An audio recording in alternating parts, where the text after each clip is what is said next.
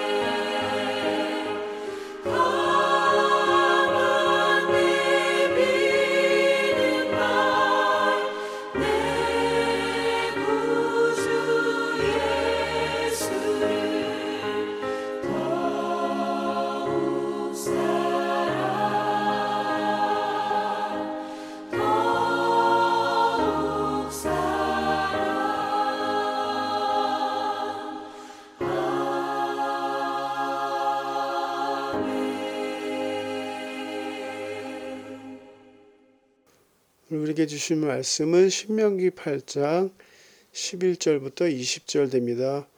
내가 오늘 내게 명하는 여호와의 명령과 법도와 규례를 지키지 아니하고 내 하나님 여호와를 잊어버리지 않도록 삼갈지어다. 내가 먹어서 배부르고 아름다운 집을 짓고 거주하게 되며 또 내 소와 양이 번성하며 내 은금이 증식되며 내 소유가 다 풍부하게 될 때에 내 마음이 교만하여 내 하나님 여호와를 잊어버릴까 염려하노라. 여호와는 너를 애굽 땅 종되었던 집에서 이끌어내시고 너를 인도하여 그 광대하고 위험한 광야 곧 불뱀과 정갈이 있고 물이 없는 간조한 땅을 지나게 하셨으며 또 너를 위하여 단단한 반석에서 물을 내셨으며 내 조상들도 알지 못하던 만나를 광야에서 내게 먹이셨나니 이는 다 너를 낮추시며 너를 시험하사 마침내 내게 복을 주려 하심이었느니라.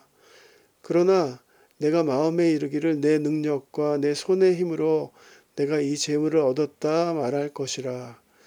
내 하나님 여호와를 기억하라. 그가 내게 재물 얻을 능력을 주셨음이라. 이같이 하심은 내 조상들에게 맹세하신 언약을 오늘과 같이 이루려 하심이니라. 내가 만일 내 하나님 여호와를 잊어버리고 다른 신들을 따라 그들을 섬기며 그들에게 절하면 내가 너에게 증거하노니 너희가 반드시 멸망할 것이라. 여호와께서 너희 앞에서 멸망시키신 민족들 같이 너희도 멸망하리니 이는 너희가 너희의 하나님 여호와의 소리를 청정하지 아니함이니라. 아멘. 시편 33편 12절 말씀에 여호와를 자기 하나님으로 삼은 나라 곧 하나님의 기업으로 선택된 백성은 복이 있도다. 여호와를 자기 하나님으로 삼은 선택된 백성은 복이 있도다. 우리는 참 엄청난 하나님의 축복을 받은 하나님의 백성들이다라는 것입니다. 돈, 그 끝없는 유혹이라는 책이 있는데요. 그 책에 보면은 돈에 대한 잘못된 사상을 이제 몇 가지 언급하는데요. 그 중에 하나가 잘못된 사상 중에 하나가 내가 번 돈은 내 것이다 라는 마음을 이런 사상을 사단이 집어넣었다. 내가 번 돈은 내 것이다. 쉽게 우리가 그렇게 생각하죠. 내가 벌었으니까 내 돈이지. 아니죠. 하나님의 말씀은 어떻게 우리에게 말씀하십니까? 하나님의 하나님이 주인 되시고요. 우리는 청지기입니다. 하나님을 위하여 이웃과 자녀를 위해서 하나님 나라 위해서 사용하라고 우리에게 주신 것이죠. 또 한 가지 잘못된 사상이 돈이면 뭐든지 할 수 있다. 이게 세상적인 사상 아니겠습니까? 돈이면 뭐든지 할 수 있다. 그래서 하나님보다 더 돈을 의지하도록 인간은 아, 마귀는 인간을 유혹한다는 것이죠. 오늘 본 말씀은 어저께랑 계속되는 말씀으로 하나님의 은혜를 잊지 말아라. 잊지 말아라. 너무나 우리의 삶이 풍성하고 또 교만해지면 쉽게 하나님을 아, 잊게 된다. 잊지 말아라 하고요. 하나님께서는 감사하는 성도들을 기뻐하신다. 기억하는 성도들을 기뻐하신다는 것이죠.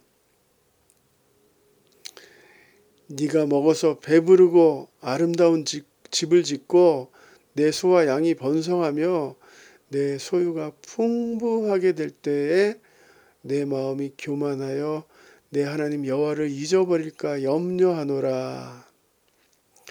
오늘 우리가 읽은 본 말씀에 보면 하나님의 염려로 가득 차 있습니다. 하나님이 염려하시는데요. 너무 가나안 땅에 들어서 풍부하게 되고 교만하게 되어서 하나님을 잊어버릴까 잊어버릴까 아, 걱정하십니다. 어떻게 살펴본 것처럼 하나님의 은혜를 잊게 하는 가장 큰 문제는 풍부함과 교만이다. 교만이다. 교만하지 말고 우리는 겸손하게 하시는 낮추시는 하나님을 그 훈련을 우리가 기억해야 되겠죠. 내 조상들도 알지 못하던 만나를 광야에서 내게 먹이셨나니 있는 사람이 떡으로만 살 것이 아니라 하나님의 말씀으로 살아간다. 하나님의 말씀으로. 어제는 어떤 이유들이 우리를 교만하게 하는가, 하나님을 잊어버리게 하는가, 오늘은 무엇을 기억해야 하는가, 이렇게 같이 포커스를 맞춰보고자 합니다. 무엇을 기억해야 되는가? 광야의 생활을 기억하라. 광야의 생활을 기억하라. 내 하나님 여호와를 기억하는데 그 하나님께서 지금까지 베푸신 하나님의 은혜를 기억하라. 기억하라. 이 기억하라 다른 말로는 잊지 말아라. 8장의 중요한 단어가 기억한데요. 이스라엘 백성이 가나안 땅에 들어와서 풍요롭게 되었을 때 광야에서 너희들을 인도하신 하나님을 잊지 말라. 광야에서 너희들을 인도하신 하나님을 잊지 말아라. 다른 말로 하면요. 우리 인생에서 가장 힘든 시간들, 우리 인생에서 가장 어렵고 고통스럽고 힘든 시간들, 그때 하나님이 어떻게 우리를 인도하셨고, 축복하셨고, 우리의 삶을 붙잡아 주셨는지를 기억하라. 기억하라. 이스라엘 백성들에게 광야 생활은 과거이죠. 그리고 가나안 땅은 미래입니다. 내 하나님 여호와께서 이 40년 동안에 내가 광야 길을 걷게 하신 것을 기억하라.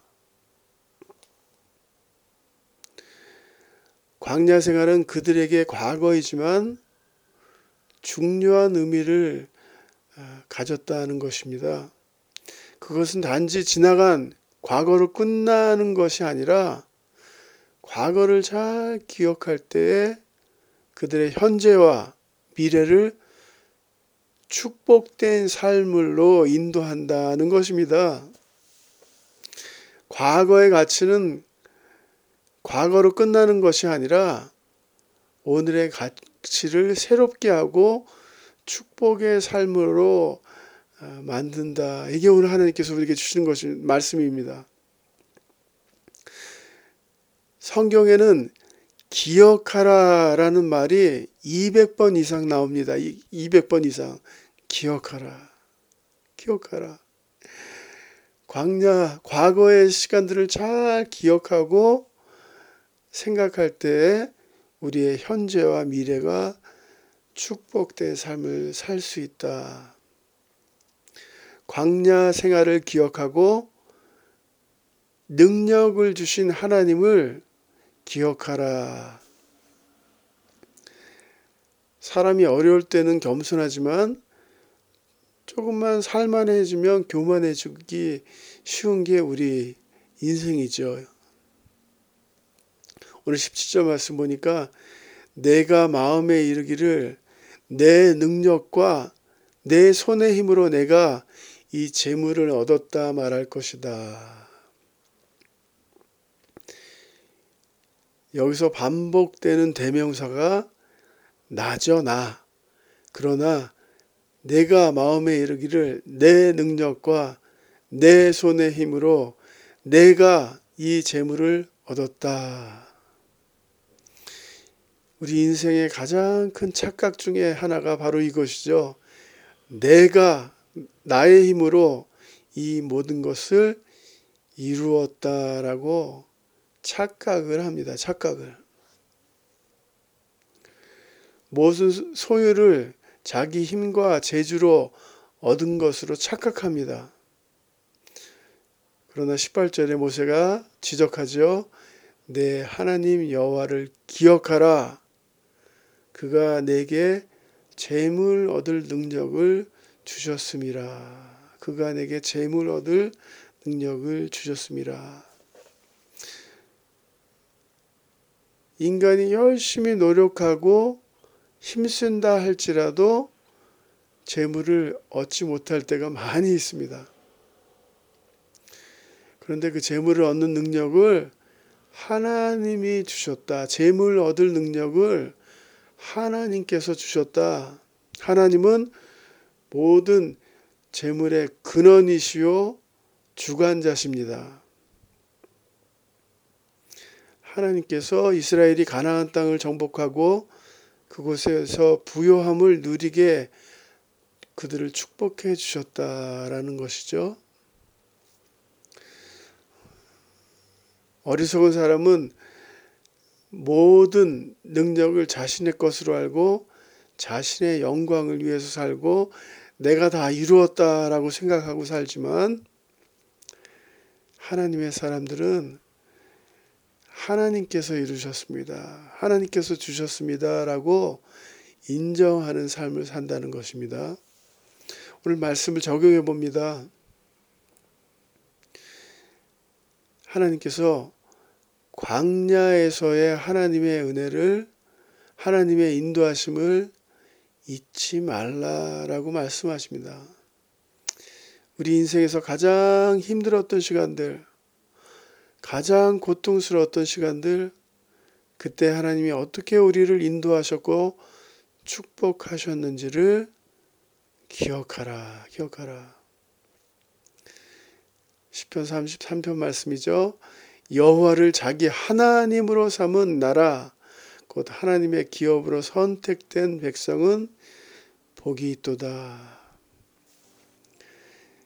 광야의 삶을 잊지 말고 재물 얻을 능력을 하나님께서 주셨다는 것을 잊지 말아라. 하나님은 모든 재물의 주관자가 되신다는 것을 잊지 마시고 오늘 하루도 승리하시는 우리 성도님들 되시길 주님의 이름으로 축복합니다. 하나님, 우리 같이 기도하시겠습니다. 아버지 하나님,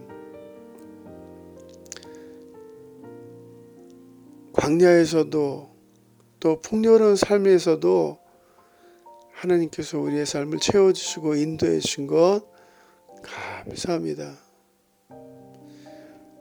우리는 하나님의 청지기들입니다. 하나님께서 주신 이 모든 것들 하나님 나라 위에 잘 사용할 수 있도록 하늘의 지혜를 우리에게 더하여 주시옵소서 축복하며 예수님의 이름으로 기도드렸사옵나이다. 아멘.